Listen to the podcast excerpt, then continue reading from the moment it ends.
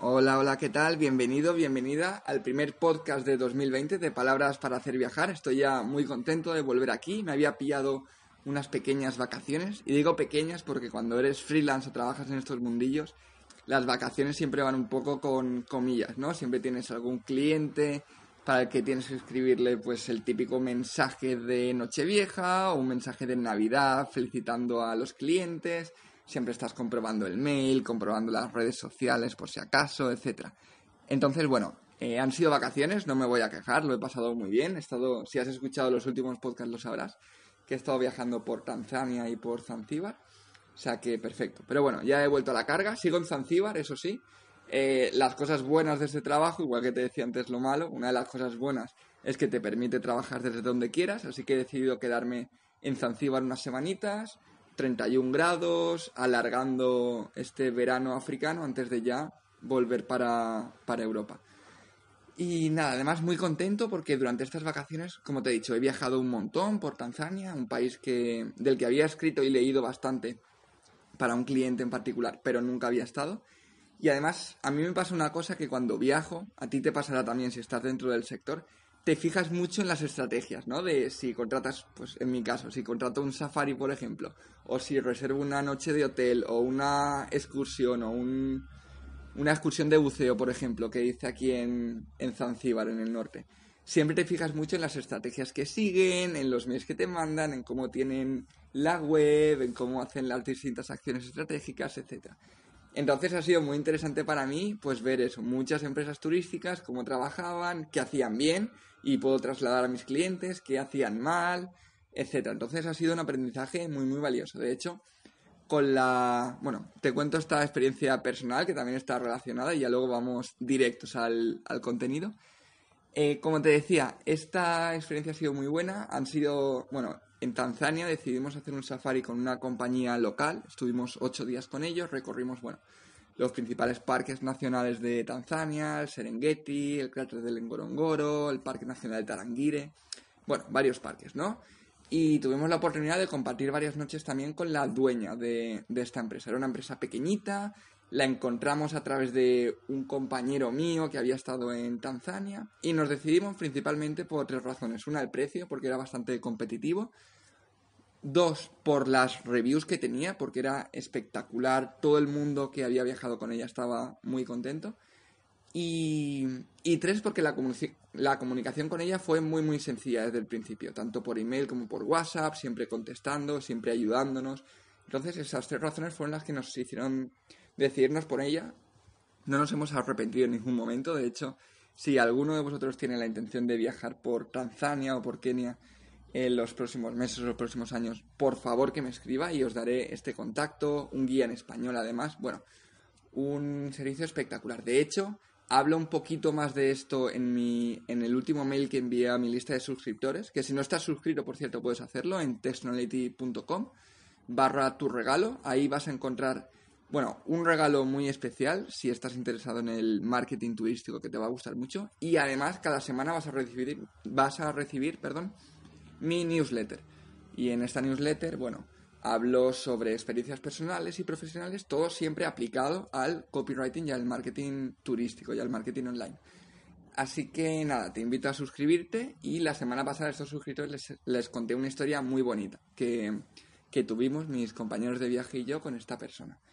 Bueno, y vamos ya al contenido, que llevamos ya unos minutos y si no esto se va a hacer eterno. Bueno, otra novedad de este 2020 es que voy a intentar hacer programas más largos, alargarme un poquito más, voy a traer entrevistas además de gente con la que ya he hablado, gente interesante tanto del mundo del marketing online como del mundo del, del turismo, ¿vale? Etcétera. ¿Para qué? Para que aprendas, para que además de mi visión y mi opinión puedas ver otros profesionales que están trabajando en el sector, conozcamos tendencias, etcétera. Entonces, van a ser programas más largos y voy a publicar cada dos semanas. Lo que solíamos hacer el año pasado es publicar una vez a la semana. Este año vamos a publicar cada 15 días. Y la segunda novedad también es que todo esto que escuchas va a, estar disponible en un, en un artículo del blog. ¿Vale? Entonces yo publicaré el podcast, lo subiré a, bueno, como siempre, a iTunes, a radioviajera.com, y a Evox y a Spotify. Y luego además tendrás el, artículo donde está todo escrito. Y hablando de blogs, este es el tema que nos ocupa. Como ya has escuchado en la cabeceta, en la cabecera, uff, esta vuelta de vacaciones me va a costar un poquito. Eh, vamos al calendario editorial para tu blog turístico. Bueno, lo primero, para quien no lo sepa, aunque me imagino que ya todos lo conocéis, un blog turístico es una forma de comunicación donde la empresa, en este caso turística, y puede ser tanto guías de viajes como agencias, como hoteles, como hostales, como empresas de, experiencias y excursiones, ¿vale? Donde es, ellos ofrecen a través de un contenido que es un, un artículo escrito, un, un, contenido que se va actualizando cada semana, ¿no? Es decir, cada semana o cada dos semanas o cada mes, lo que la empresa decida, se van publicando contenidos que son de interés para la audiencia. Pues tanto a nivel de información, como a nivel de la empresa, como a nivel del sector, etcétera. ¿Vale? ¿Esto qué hace? Esto hace que tengas, que te permita tener una comunicación mucho más directa con los fans, que siempre puedas actualizarlo y que luego, y este es uno de los principales objetivos, que puedas posicionar tu marca en Google a través del SEO, un tema que luego brevemente tocaremos. Y dentro de este blog, para mí es importantísimo, diría que, si no lo más importante, una de las cosas más importantes, el calendario editorial. ¿Por qué? Porque es uno de mis mejores amigos en estos momentos y estoy seguro de que va a ser de los tuyos. Y esto no lo digo por decir, si lo ejecutas bien, va a quitarte muchísimos dolores de cabeza, prisas de última hora, va a darte alegrías y va a darte muchísimas más visitas, muchísima más tranquilidad y muchos potenciales clientes. Vale, entonces vamos a ello. ¿Qué es el calendario editorial? Bueno, se trata de una estrategia donde en un mismo documento tienes la planificación de todo lo que vas a publicar en tu blog durante un periodo de tiempo determinado. Este periodo puede ser un trimestre, puede ser un mes, pueden ser seis meses, puede ser incluso un año. El objetivo de este calendario editorial es planificar tus contenidos, como he dicho, y que sepas cada vez, es decir, cada semana o cada mes, lo que vas a publicar. Y que no te entren dolores de cabeza de última hora, eh, uy, hoy es jueves, publico todos los jueves, no sé qué publicar, etcétera. ¿Por qué? Porque lo vas a tener ya preparado. ¿Vale? Entonces, el objetivo de un calendario editorial y de un blog es aportar valor a tus seguidores, captar su atención, despertar su interés y poco a poco ir a ese seguidor convirtiéndolo en cliente, además de tú mismo como empresa posicionarte como un experto en el sector. Es decir, si alguien entra en tu página web, va al blog y ve que tienes 25 artículos publicados sobre surf, por ejemplo, sobre técnicas para el surf, cómo iniciarte en el surf, mejores lugares para hacer surf, etcétera, va a decir, ostras, esta empresa saben de lo que hablan, ¿no? Eh, me están enseñando, me están aportando valor, pues es más fácil que contrate con ellos porque sé que saben y no simplemente que ellos me digan que saben, sino que lo están demostrando en los artículos de blog, más allá de que la página web simplemente te diga, oye, nosotros sabemos sobre surf.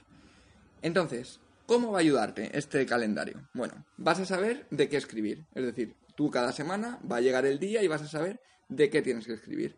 Tus artículos van a tener un orden y un sentido estratégico, es decir, no vas a estar tres semanas publicando 10 sitios donde surfear en Asturias, 10 sitios donde surfear en Santander, 10 sitios donde surfear en las Canarias. No, vas a tener un orden. Si tú ves que hay tres artículos seguidos de 10 cosas que, los vas a alternar y durante medias vas a meter otro tipo de artículos. ¿Vale? ¿Para qué? Para que el blog tenga un poco de sentido estratégico. Vas a tener una, un plan de crecimiento, es decir, vas a ir de lo más básico, digamos, de contenidos, siguiendo con el ejemplo del surf, cómo aprender a hacer surf durante a lo mejor el primer trimestre, a el tercer trimestre, cuando ya tengas seguidores que te van, bueno, pues vas a poder ir a contenidos más avanzados, pues cómo coger olas de derechas, cómo hacer tus trucos, etc. Vas a conseguir un mejor posicionamiento SEO. El SEO, para quien no lo conozca, es la forma orgánica, es decir, sin pagar, en la que tú posicionas tu página web y tus artículos en Google.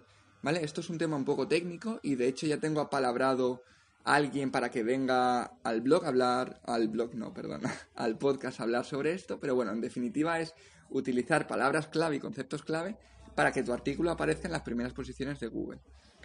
Otra ventaja de tener un calendario editorial, vas a tener una mejor organización, vas a tener tus contenidos preparados, vas a poder incluso escribirlos con semanas o meses de antelación y no tener que hacerlo todo a última hora.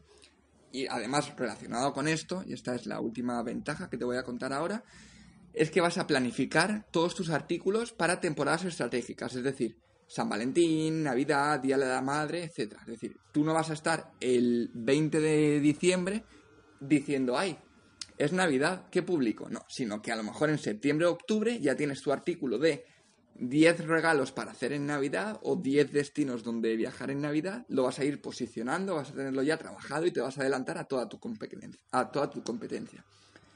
¿Vale? Entonces, ¿con qué frecuencia escribir en el blog? Bueno, aquí lo primero es ser realistas. Normalmente cuando empiezas un blog tienes un montón de ideas, tienes un montón de artículos que quieres sacar, tienes un montón de conocimiento. Pero ¿qué pasa? Que luego eso lleva un trabajo. ¿Por qué? Porque requiere de investigación, requiere de redacción, requiere de saber qué palabras claves vas a usar. Entonces, yo te recomendaría ser prudente y al principio eh, hacer pues un artículo a la semana, un artículo cada dos semanas, ¿vale? Es decir, es importante tener una periodicidad, es decir, si decides una vez a la semana, que siempre sea una vez a la semana, y si puede ser incluso siempre el mismo día, siempre el mismo día, igual que yo, por ejemplo, que siempre subo y publico mis, mis podcasts en, en jueves. Entonces, mi recomendación sería empezar por uno a la semana o uno a la quincena, medir muy bien, analizar qué está funcionando, qué no, cómo reaccionan tus seguidores y sobre eso ir pivotando e ir cambiando. Luego, un consejo, ¿cómo saber qué escribir? Bueno, ¿te acuerdas cuando en podcasts anteriores, si no te acuerdas puedes ir a, escucharlos o ir a mi página web que ya los tienes todos subidos y escritos?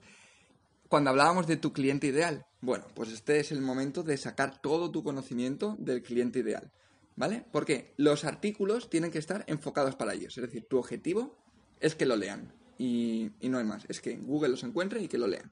Por tanto, todos los artículos tienen que cumplir tres funciones. Uno, ser relevante para ellos.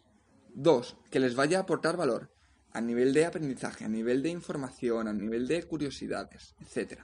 Y tres, que esté relacionado con el producto o servicio que ofreces. De nada sirve, no tiene ningún sentido tener un hotel en Marbella y estar dando información que sí, que es relevante y que es aprendizaje y que es curioso y tal, pero de, no lo sé, de la Serra de Gredos, por ejemplo o del litoral portugués. Pues no, si tú tienes un hotel en Marbella, deberás dar información que sea relevante para la gente que quiere viajar a Marbella, que quiere viajar a, un hotel como el tuyo.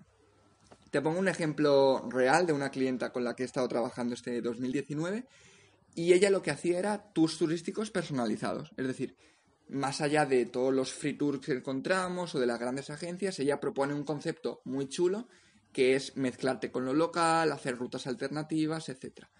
Entonces, después de estudiar a su público, a su producto, a su competencia, etc., diseñó un calendario editorial y dijimos, vale, vamos a hacer el calendario editorial por tres meses, yo te propongo estos contenidos y después analizamos. Funcionó muy bien y luego, bueno, hemos seguido tres meses más, tres meses más, etc. Entonces, ¿qué artículos escribir aquí? Bueno, pues hice una investigación de qué estaba escrito, de qué se podía mejorar, etcétera.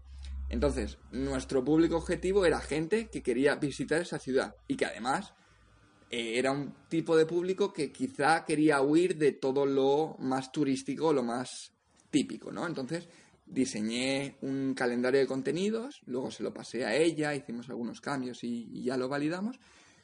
Pero bueno, eh, mostraban una ciudad alejada de, de, todo lo turístico, ¿no? Entonces, trabajamos con conceptos SEO que no estaban tan machacados por la competencia y los resultados han sido buenísimos. Y a ella simplemente, pues nosotros, por ejemplo, teníamos una, bueno, tenemos una frecuencia de publicación quincenal cada 15 días, así que ella al principio del trimestre sabe todo lo que se va a publicar en, esa, en esos tres meses.